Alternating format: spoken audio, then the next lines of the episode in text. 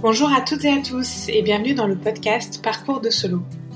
Je m'appelle Marion et je suis l'heureuse maman d'une petite fille que j'ai conçue en solo via PMA au Danemark en 2020.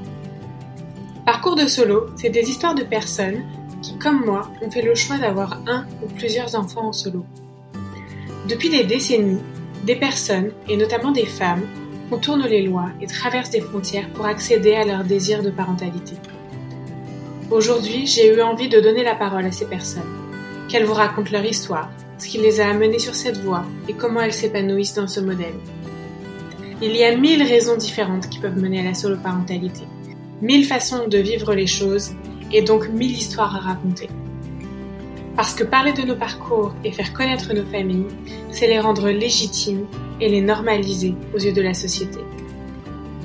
Alors ouvrez grand votre cœur et vos oreilles Bonne écoute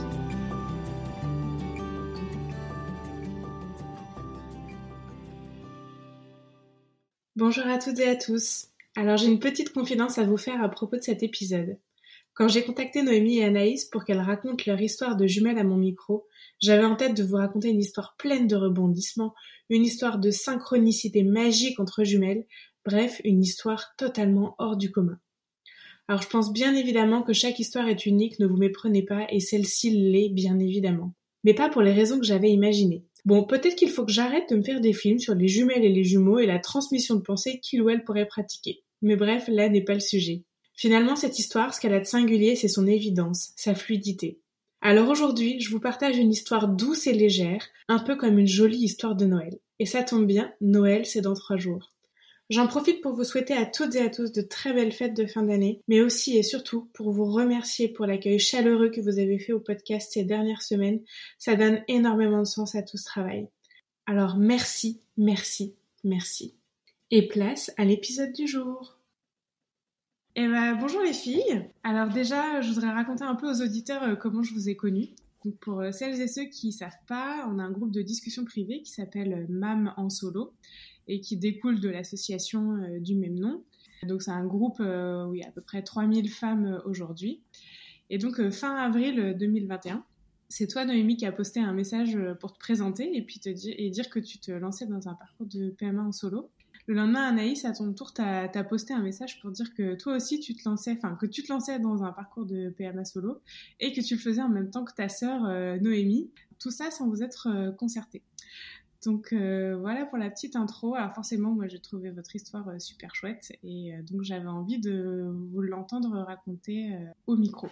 Donc votre parcours de PMA, on va bien entendu l'évoquer, mais on va pas aller trop vite en besogne.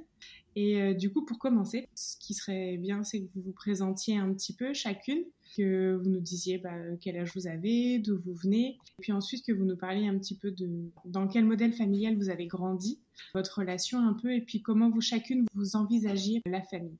Alors moi c'est Anaïs, euh, du coup j'ai 30 ans, enfin du coup on a toutes les deux 30 ans forcément. On vient de la même famille, d'une famille nombreuse de six enfants. On a trois frères et du coup on est trois filles aussi. Donc euh, on avait l'habitude euh, déjà d'être nombreux chez nous. On a une maman qui est assistante maternelle, donc, donc on a été élevés avec des enfants. Bah, on a toujours vécu avec des enfants et puis au final, nous-mêmes, on se voyait pas vivre sans enfants. Ok, donc vous étiez euh, donc dans un schéma de famille euh, nombreuse. Euh, vous avez mentionné votre maman. Est-ce qu'il y avait un deuxième parent dans le, dans, le schéma ou est-ce que vous étiez juste avec votre maman? Non, non, on avait notre papa aussi. Enfin, on l'a toujours. Hein, et ça, fait des années qu'ils sont mariés. Ils ont toujours été mariés. Donc, donc voilà, on a, on a un schéma familial classique, on va dire. Et donc, euh, dans la fratrie, vous êtes placé, euh, vous êtes placé comment? Avant-dernière. Avant-dernière. Donc, derrière vous, il y a une petite sœur, un petit frère? Un petit frère. D'accord, ok. Et bah, du coup, maintenant, ce qui m'intéresse, c'est de comprendre un peu euh, comment vous en êtes arrivé à ce, à ce cheminement de, maternité solo, et qui plus est, bah, de façon synchrone. en fait, toutes les deux, on a eu, on a eu des rencontres qui n'ont pas forcément abouti, donc avec des personnes, soit ils voulaient pas d'enfants parce qu'ils en ont déjà, ou soit euh, ils veulent pas euh, se mettre euh, vraiment en ménage, avoir une maison, construire une vie de famille, ils veulent profiter en fait. nous, c'est pas du. Enfin, on a déjà une maison, toutes les deux. On a un travail.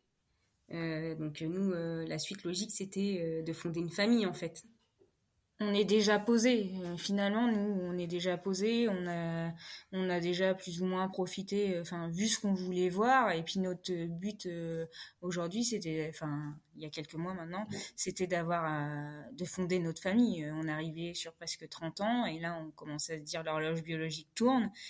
Et, et, voilà. Et pour nous, c'était le moment de nous poser. Et puis, bah, ça s'est fait finalement en, même temps. Oui, parce qu'en fait, au final, vous avez commencé vos démarches, vous aviez 28 ans, c'est ça? Oui. C'est au final, c'est euh, par rapport à beaucoup de filles qui se lancent dans la PMA en solo, c'est relativement jeune, ouais. Vous vous voyez pas euh, attendre plus. Euh, votre désir d'enfant, il était là et donc pourquoi attendre quoi? Il était déjà d'avant, en fait. C'est ça. Et moi, moi, mon objectif, c'était d'avoir un. Moi, je voulais un enfant jeune. Bon, bah, je l'ai pas eu parce que justement, comme Émile disait tout à l'heure, malheureusement, j'ai rencontré euh, des personnes qui voulaient pas d'enfants ou, ou qu'on avait déjà. Et voilà. Et donc, euh, malheureusement, ça s'est arrêté. Puis voilà, euh, c'était avant 30 ans. Je m'étais fixé 30 ans et puis finalement, je l'ai eu avant mes 30 ans. J'ai eu ce que je voulais. Enfin, parce que pour moi c'est une bonne expérience de l'avoir jeune et puis euh, tu voulais d'autres enfants aussi. voilà je veux d'autres enfants et et je veux pas trop d'écart et puis je veux les élever et pour pouvoir aussi profiter après aussi euh, quand ils seront élevés euh, pouvoir encore profiter d'une autre d'une autre façon et avec eux aussi, et avec eux. et toi Noémie c'est pareil c'est exactement le même raisonnement? Moi oui enfin toutes les deux on voulait des enfants jeunes on était prêtes déjà à 21 ans, on se voyait déjà avec un enfant, clairement. Ah oui, d'accord. Donc en fait, vous avez déjà vachement attendu. C'est ça. 28 ans, en fait, euh, c'était, ça commençait à être long, à venir. Bah, c'est surtout qu'on a une, on a fini nos études, on a travaillé euh, quasi euh, derrière. Enfin, on a acheté une maison du coup jeune, puisque moi, ça fait déjà trois ans, je suis sur quatre ans que j'ai ma mmh. maison, que j'ai acheté. Euh, Noémie, ça fait 5 euh, ans. Donc, euh, bah, forcément, on est déjà posé, on a déjà notre petit cocon et donc on veut avancer. Quoi. Oui, vous étiez déjà posé et il vous manquait plus que ça en fait. oui, c'est ça. on a des neveux et tout ça, mais c'est pas pareil. Enfin, on les prend beaucoup et bah, c'est pas nos enfants. On peut pas. Puis en les voyant, ça nous donne aussi envie, en fait, d'avoir les nôtres. Je confirme. Et du coup, la PMA solo, euh, c'est quelque chose que vous avez envisagé euh, facilement ou ça a été difficile pour vous de vous dire que ça se ferait peut-être pas à deux, en tout cas dans un premier temps? Hum, Non, je dirais facilement parce qu'on avait déjà abordé le sujet. Euh, on avait toujours dit que si on rencontrait pas quelqu'un, on ferait une PMA, on irait à l'étranger, on ferait une PMA. Parce qu'en France, c'était interdit, mais et c'était pas un, un, sujet tabou dans notre famille en fait. Euh, même notre, euh, nos parents en fait nous, nous disaient bah c'est pas grave. Euh, aujourd'hui il y a d'autres moyens. vous pouvez aller à l'étranger. Enfin ils, ils étaient ils sont très ouverts d'esprit finalement et, et ça n'a jamais été un sujet tabou et on en a souvent parlé avant d'en arriver là hein, au final. Oui donc vous étiez sensibilisé au sujet déjà avant même de prendre la décision en fait. Oui. D'accord ok. Et du coup, si on revient sur euh, le moment où vous vous êtes rendu compte que vous aviez toutes les deux ce, projet-là, comment ça s'est passé? Euh, bah du coup, moi j'étais à la maison et je faisais des recherches euh, sur les hôpitaux en Belgique. Enfin, je comparais un peu les tarifs entre Belgique, Espagne, les différences aussi par rapport à l'âge, parce que pas tous les hôpitaux prennent en dessous de 30 ans. Après, j'en ai discuté un peu avec Anaïs, j'ai demandé son avis et j'ai dit, écoute, euh, qu'est-ce que tu penses euh, euh, de, de faire une insémination pour avoir un enfant? Et c'est là qu'elle m'a dit, justement, bah écoute, moi aussi, je suis en train de faire des recherches. Donc en fait, on était toutes les deux en train de faire les mêmes recherches. On était au même stade, en fait. D'accord, ok. Et du coup, vous avez poussé vos recherches ensemble, vous avez mis en commun ce que vous aviez regardé? Oui, c'est ça on a mis en commun, puis après, ben, on a été dans le même euh, hôpital. On a rassemblé tout, puis on a fini euh, les démarches ensemble. On a fait les premiers rendez-vous euh, ensemble. On s'est déplacés ensemble. Finalement, on a fait toutes les toutes les premières démarches ensemble. Et la clinique, ils savaient que vous étiez ensemble et que vous étiez jumelles ou pas? Oui, parce qu'on est arrivés euh, ensemble. De toute façon, on leur avait dit euh, qu'on était jumelles et on a fait le premier rendez-vous ensemble parce que, euh, bah, du coup, pour des frais de déplacement, bah, c'est plus facile d'y aller à deux et c'est beaucoup moins cher pour nous, c'est plus rentable. C'est des, rendez-vous psy, c'est ça? Non, pas le rendez-vous psy. Le rendez-vous psy, on l'a fait en distanciel, on l'a fait en visio. C'est le rendez-vous, euh, bah, en gros, chez le gynéco, euh, qui, d'ailleurs, on avait rendez-vous l'une derrière l'autre et on est, on a demandé à rentrer finalement ensemble pour éviter qu'il répète deux fois les mêmes infos, qu'il nous explique qu'une fois et, et après on fasse euh, chacune notre dossier, mais euh, qu'il nous explique qu'une fois. Et puis finalement, il a dit oui, il n'y a pas de souci. Et, et on est, on a eu les explications ensemble finalement et on a fait les dossiers ensemble. Et vous étiez toutes les deux euh, alignées sur euh, du coup le type de donneur que vous vouliez, enfin donneur anonyme, donneur ouvert. Il n'y a pas eu de sujet. Euh en Belgique, c'est que donneur anonyme. Ouais, mais du coup, vous vouliez absolument aller en Belgique. C'était ça votre. C'était plus proche pour nous, la Belgique que l'Espagne, et financièrement, c'était moins cher la Belgique. Oui, donc vous avez d'abord fait un choix géographique, et puis vous avez fait avec ce qu'il ce y avait dans le pays, quoi. Oui, c'est ça. On n'avait pas, il n'y avait pas d'impact euh, sur euh, le fait que ce soit un donneur anonyme euh, ou un, donneur ouvert. Hein. Moi, je préférais de toute façon donneur anonyme. Et toi aussi? Oui. Oui, il n'y a pas eu de bon bah moi je vais au Danemark et puis toi tu vas en, tu vas en Belgique quoi. Ok, très bien. Et donc l'annonce à votre famille, c'est quelque chose qui s'est fait, qui s'est fait comment? Est-ce que du coup il y a eu une annonce officielle ou est-ce que ça a été bon, dans la discussion comme ça, vu que ça avait l'air quelque chose qui avait déjà été discuté bah Déjà, on l'a annoncé le même jour. Ouais. Euh, et puis, on a fait un petit truc, on a offert un petit cadeau à nos parents, euh, comme quoi ils allaient être grands-parents euh, pour 2022, en fait. Vous l'avez annoncé au, avant de commencer le parcours ou quand vous étiez enceinte? On avait annoncé qu'on démarrait le parcours au moment où on a fait les démarches auprès de l'hôpital donc avant d'avoir tous les rendez-vous. Par contre, ils n'ont pas su quand est-ce qu'on faisait l'insémination. D'accord, ok. On leur a dit après, une fois qu'on était enceinte. Au bout de... Euh, toi, tu étais enceinte de bah, presque deux mois, un mois et demi, deux mois. Et toi, jusque ça, trois mois? Non. Août. Ah oui, moi, ça faisait... Euh, euh, je suis tombée enceinte, enfin j'ai fait mon insémination le 3 août, ils sont venus vacances fin août et on leur a annoncé fin août. Voilà. Et moi, mm. j'étais, c'était mi-juillet que j'avais fait l'insémination. Donc, euh, j'étais enceinte de un mois et demi. Donc, vous avez fait vos inséminations à 15 jours d'intervalle, c'est ça à peu près? Euh, trois, ouais, trois semaines d'écart. Trois semaines. Trois semaines d'écart, ok. Et vos parents, du coup, comment ils ont réagi? Mais ils étaient contents. Euh, eux, ils attendent que ça, en fait, que d'avoir plein de petits-enfants. Ils étaient surpris euh, pour, sur le fait qu'en fait, euh, ils, avaient des doutes sur le fait que Noémie soit déjà enceinte. D'accord. Mais par contre, euh, moi, ils, étaient surprises que je sois enceinte déjà. Et que, en plus, je sois enceinte avant Noémie, en fait. D'accord. Pourquoi ils avaient des doutes pour toi, Noémie? Parce que ma mère a la procuration sur mes comptes. et qu'elle, elle vérifie tous les comptes, enfin, tous ses comptes bah, quasiment tous les jours. Et euh, ce que euh, j'avais oublié, c'était que bah, quand j'étais jeune, euh, ma mère, elle voyait tout ce que j'avais sur mes comptes au niveau l'épargne, etc. Sauf que là, bah, elle a toujours la vue sur mes comptes. Donc quand j'ai payé mon insémination, elle a bien vu en fait qu'il y avait moins sur mes comptes en fait. Ouais, d'accord, ok. c'est comme ça qu'elle a eu des doutes comme ça. Et puis aussi le fait que tu, tu mettais euh, ta main euh, plus ou moins quand même sur le ventre euh... je mettais pas tant que ça. Si si. Ah on le fait toutes. On s'en rend même pas compte mais on le fait toutes. Moi je trouvais ça insupportable ces nanas enceintes qui arrêtaient pas de se caresser le ventre. Et enfin je me suis rendu compte que je le faisais en permanence. Ok donc bah on l'a compris euh, pour vous ça a fonctionné du premier coup? Oui oui est-ce que vous aviez anticipé le fait que ça marche euh, potentiellement plus rapidement pour l'une que pour l'autre? Et comment vous auriez potentiellement géré ça euh? Alors, on a essayé de pas y penser. Ouais. On a essayé de pas y penser, mais en même temps, on, savait que c'était possible. Hein. On voilà, on savait très bien que ça pouvait ne pas prendre du premier coup pour euh, une de nous. Hein.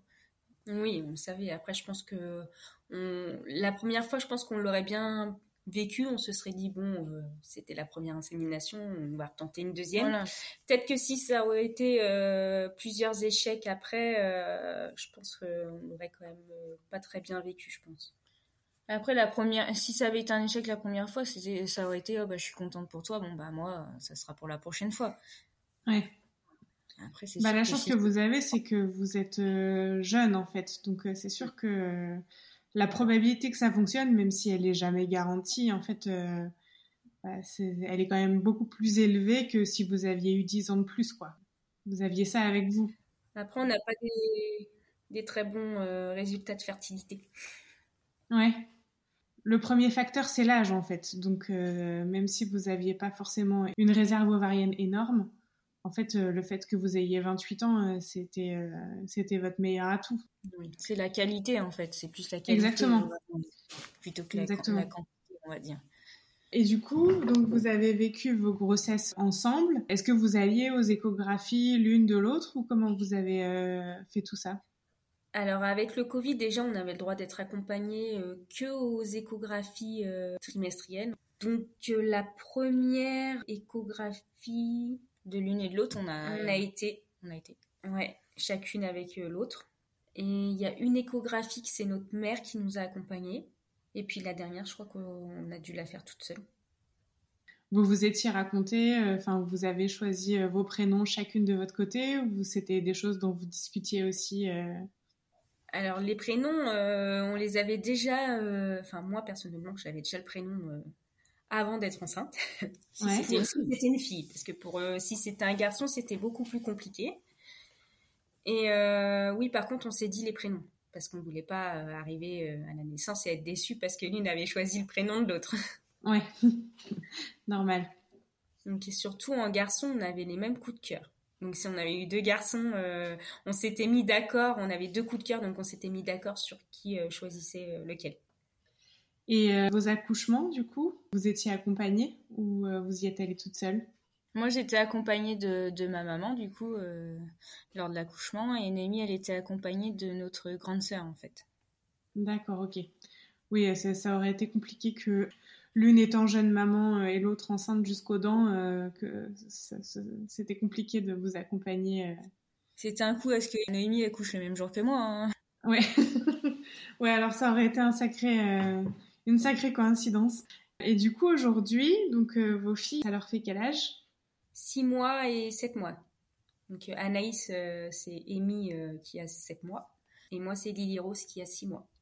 Alors bien entendu, il est beaucoup trop tôt pour se dire quelle relation elle développe, mais est-ce que vous vous voyez tous les jours? Est-ce que, vous faites en sorte qu'elles grandissent ensemble? Ou est-ce que vous avez quand même des vies bien séparées? Non, elles grandissent beaucoup ensemble. Parce que déjà, on habite euh, à 500 mètres l'une de l'autre. Ouais. Donc, euh, euh, les petites, elles se voient quasi tous les jours. Ouais. Déjà, la, la nounou et la nounou, c'est notre maman. Donc, les deux se voient du lundi au vendredi toute la journée. Mais donc, elles sont gardées toutes les deux par votre maman? Oui. Et le week-end, on est souvent ensemble. Donc, du coup, elles se voient quasiment tous les jours. Tous les jours. Et puis elles interagissent, elles commencent déjà à interagir ensemble. Hein. Elles, se voient, elles rigolent. Hein. Ah, ça c'est trop rigolo à voir. ouais, c'est ça. C'est hyper marrant euh, de les voir. On voit déjà une complicité, même euh, quand on prend des photos. Euh, on a fait une photo pour leur baptême parce qu'on les a baptisés en même temps. Et elles se regardent toutes les deux en train de sourire sur la photo. juste, on voit une trop belle, trop belle complicité dessus. Bah, c'est sûr que si jamais elles passent euh, beaucoup de temps ensemble, euh, je sais pas si euh, elles vont se considérer comme sœurs, mais c'est sûr qu'elles seront forcément très très proches, quoi. Oui, je me demandais du coup, est-ce que l'une et l'autre jouent un, un, rôle particulier dans, dans, la vie de vos filles? C'est-à-dire, est-ce que vous vous êtes désignée marraine, par exemple ou, Alors moi, je suis la marraine du coup de Lily Rose. Ouais. Euh, après, ça a été en discussion euh, avant la naissance des, des petites, du fait qu'on ait euh, une autre sœur. Ouais. Et donc, du coup, on a déjà aussi des, des neveux et nièces. On est déjà marraine de, de nos autres neveux et nièces. Ouais. Et on voulait pas avoir non plus trop de neveux et nièces en tant que marraine. Du coup, comme on a, moi j'avais déjà un filleul, Noémie en avait déjà deux, et mon autre sœur en avait qu'un. D'accord. Et donc du coup, pour équilibrer, on a décidé de mettre deux fois marraine chaque personne. Donc moi, du coup, je suis devenue la marraine de Lily Rose et ma grande sœur est marraine de d'Amy. D'accord, ok. Même si je voyais Noémie marraine pour mon enfant, pour moi, ça me paraissait logique. Mhm. on s'était mis d'accord comme ça et on a dit que si jamais j'avais un deuxième, ce serait Noémie la marraine à ce moment-là. Mais après, ça n'empêche que je suis quand même plutôt proche d'Amy. Hein. Je la vois beaucoup. Donc, je participe quand même à sa vie. Hein. C'est ça. Oui, c'est ça que je voulais savoir. C'est est-ce que du coup vous vous relayez beaucoup l'une l'autre? Comment euh, est-ce que vous sentez que dans le fait d'être maman solo, le fait d'être jumelle euh, et d'avoir vécu la même chose en même temps, c'est euh, c'est un soutien en fait ou un relais? Bah moralement oui, ça c'est sûr. Après, euh, moi, euh, je fais du sport, donc ça m'aide beaucoup euh, d'avoir quand même des personnes qui m'entourent. Donc Anaïs qui me garde Lily Rose le mercredi pour le sport. Après, quand j'ai match, c'est plutôt ma grande sœur et ma mère qui me gardent mmh. Lily Rose. Et c'est sûr que ça fait quand même un soutien en plus mmh. que si on était vraiment toute seule. Après, moi, j'ai plus de mal à la séparation avec Amy, donc euh, du coup, euh, euh, là, j'ai pas encore repris le sport, mais je compte le reprendre. Donc, quand je vais reprendre le sport une fois par semaine, ce sera Noémie qui me gardera Amy. Mais après, le week-end et tout, je l'ai jamais laissé ma fille encore parce que j'ai trop de mal à, la séparation, en fait. Bon, elle est toute petite encore. C'est ça. C'est ça. Déjà, j'ai déjà du mal pour le boulot, alors. Ouais. Et du coup, donc euh, bon, vous l'avez déjà un peu évoqué, mais comment vous voyez, euh, comment vous voyez l'avenir? Vous voulez d'autres enfants euh, Est-ce que vous, vous vous mettre en couple, c'est quelque chose aussi potentiellement que vous pourriez chercher, ou est-ce que finalement vous avez trouvé votre équilibre comme ça et que ça vous convient? Comment vous voyez la, la suite?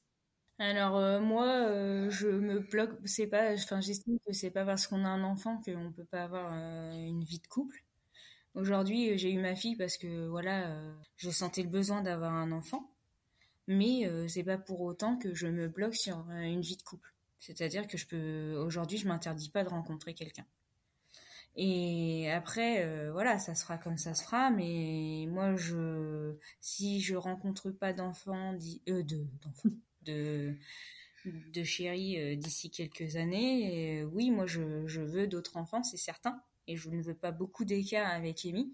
je me dis, euh, Max, j'aimerais bien avoir un deuxième enfant euh, quand Amy elle aura trois ans, quoi, quand elle rentrera à l'école. Et du coup, tu es prête à repartir dans un protocole de PMA solo euh? Oui, si jamais, si jamais je rencontre pas personne d'ici là, oui, je relance les démarches. J'aimerais commencer voir déjà l'année prochaine où j'en suis dans mon dans mes tests de fertilité, tout ça. Et selon les résultats, euh, j'avise. Ouais. Et toi, Noémie? Et moi, euh, pour le moment, euh, enfin, je m'interdis pas non plus de rencontrer quelqu'un. Donc, si je rencontre quelqu'un, tant mieux. Bah, après, il acceptera ma fille. Et puis, s'il a des enfants, moi, j'accepterai ses enfants. Après, s'il décide, enfin, si on décide d'avoir un autre enfant ensemble, bah, tant mieux. On fera un autre enfant ensemble. Mais euh, sinon, euh, si je rencontre personne pour le moment, euh, je profite de Lily Rose. puis on verra plus tard comment ça va se passer. Oui, tu te, tu te dis pas tout de suite, c'est sûr, je ferai un deuxième. non. Ou non, j'arrête là. T'es pas arrêté là-dessus, toi. Non. Après, pour le moment, enfin, franchement, un enfant toute seule, c'est bien, mais deux enfants toute seule, ça fait quand même un peu peur. Et euh, c'est pas les mêmes contraintes. Deux enfants à faire garder, euh, c'est plus difficile que de faire garder un enfant, je trouve. Ouais, ouais, je, suis bien d'accord avec toi. Après, les deux petites n'ont pas le même caractère, donc euh, du coup, forcément, euh, quand on a un enfant qui est calme, qui fait ses nuits, qui fait que de rigoler, et puis un autre qui est un peu plus, euh, enfin, qui a un peu plus de caractère, on va dire. Je dis pas qu'elle est grognon tout le temps, mais euh, qui a un peu plus de caractère. Je veux dire, c'est différent. On a, du coup, on n'a pas la même perception des choses. Moi, je trouve ça hyper facile Tu veux dire que toi, Amy, elle est facile alors que toi, Noémie, c'est un peu plus compliqué avec Lily Rose? Bah après, c'est pas, enfin c'est un peu plus compliqué parce qu'elle a du caractère en fait. Si vous, on prend un peu de recul sur, euh, sur ce parcours de, PMA et de solo-parentalité que vous avez fait, c'est quoi le meilleur conseil qu'on vous ait donné? Bon, On ne nous a pas vraiment donné de conseils. Après, on n'en a pas vraiment demandé. Ouais, vous avez avancé, euh, en fait, euh, tête baissée, enfin pas tête baissée, mais tout était fluide, quoi. Oui, c'est ça. Ça s'est bien passé, en fait, notre parcours. On n'a pas eu trop d'embûches, enfin, on n'a pas eu du tout d'embûches même puisqu'au final, euh, on a fait nos rendez-vous, euh, tout était OK du premier coup. Euh, on a fait notre première insémination, hop, on est tombé enceinte, on a vécu notre grossesse. Au final, tout a été fluide. Ça a été tout a été hyper facile, on n'a pas eu de complications, on n'a rien eu quoi. Et puis après, on n'avait pas non plus, enfin, moi, j'avais pas de stress d'avoir un enfant toute seule, pas du tout, puisqu'on a toujours été élevé avec des enfants finalement. Donc euh, j'avais aucun, stress vis-à-vis de, du bébé que j'allais avoir. Je savais que j'allais savoir changer une couche. Je savais que j'allais pouvoir euh, donner le biberon. Enfin, voilà, pour moi, j'avais aucune inquiétude sur la façon dont euh, j'allais m'occuper de mon bébé, de comment ça allait se dérouler, en fait, tout simplement. En fait, j'ai l'impression depuis le début que chez vous, ce parcours, tout est hyper évident, en fait. Il y a une espèce d'évidence dans, dans votre décision, dans euh, la façon dont le parcours s'est déroulé, euh, le fait que votre famille, euh, enfin, ça n'ait même pas été un sujet. Ça a fonctionné du premier coup. là, bon, il y en a une qui a un caractère un peu plus affirmé que l'autre, mais au final, tout a l'air de couler, quoi. Je suis assez, assez impressionnée de voir ça parce que on est beaucoup à se torturer l'esprit, en fait, euh, autour de plein de questions de j'y vais, j'y vais pas, est-ce que ça va être dur? Euh, Et puis après, il y a des parcours qui sont plus ou moins, euh, plus ou moins compliqués. Ben, en fait, vous, j'ai vraiment l'impression que tout était facile, quoi. Bah, je pense que ça a été ça l'a été. Après, on a forcément eu euh, des, enfin, on s'est forcément posé des questions à soi-même à un moment donné, hein, pendant notre grossesse. Bon, bah, il y a les hormones, il y a tout. Euh, et puis, euh, forcément, on sait qu'on va avoir notre petit. On se dit forcément, bon, est-ce que je vais bien faire? Est-ce que je vais être une bonne maman? Mais au final, tout se fait naturellement. Tout s'est fait naturellement. Bah, c'est une chouette histoire, je trouve. En fait, je trouve que c'est, moi déjà, je trouve que hum, le fait que vous ayez fait ça ensemble et que ça ait fonctionné pour vous deux euh, en même temps et que du coup vous arriviez à, créer une chouette relation entre vos filles, euh, c'est super chouette. Et puis je trouve ça bien aussi parce que déjà euh, ça donne une autre image de la soloparentalité dans le sens où bah, vous étiez jeunes et en fait juste vous étiez des femmes qui, qui savaient ce qu'elles voulaient et qui n'ont pas attendu d'être au pied du mur de la fertilité pour se décider à faire un enfant seul et puis que ça peut être facile aussi en fait. Je pense que c'est ça qui fait peur à plein de femmes, c'est que c'est que la PMA c'est dur, etc. Et en fait, euh, ben oui, il y a plein de cas où c'est dur, mais il y a aussi des cas où ça se passe très bien et où en fait euh, on n'est pas obligé de galérer euh, galérer pendant pendant des mois et des mois. voilà, il y a des histoires qui sont faciles et ça fait plaisir de les entendre aussi, je trouve. Eh ben merci les filles pour votre témoignage. Euh, et puis, bah, je vous souhaite une très belle euh, continuation à vous deux et à Lily Rose et à Amy. Merci. Et voilà, je vous remercie d'avoir écouté cet épisode. J'espère qu'il vous a plu. Si c'est le cas, n'hésitez pas à aller le soutenir en allant liker, commenter, partager sur les réseaux sociaux et surtout, surtout, aller mettre un maximum d'étoiles sur les différentes plateformes d'écoute où c'est possible, notamment sur Apple Podcast et Spotify. Si vous avez des remarques, des suggestions de témoignages ou que vous-même souhaitez venir raconter votre histoire autour de la soloparentalité, vous pouvez me contacter via le compte Instagram du podcast. Merci encore et à très vite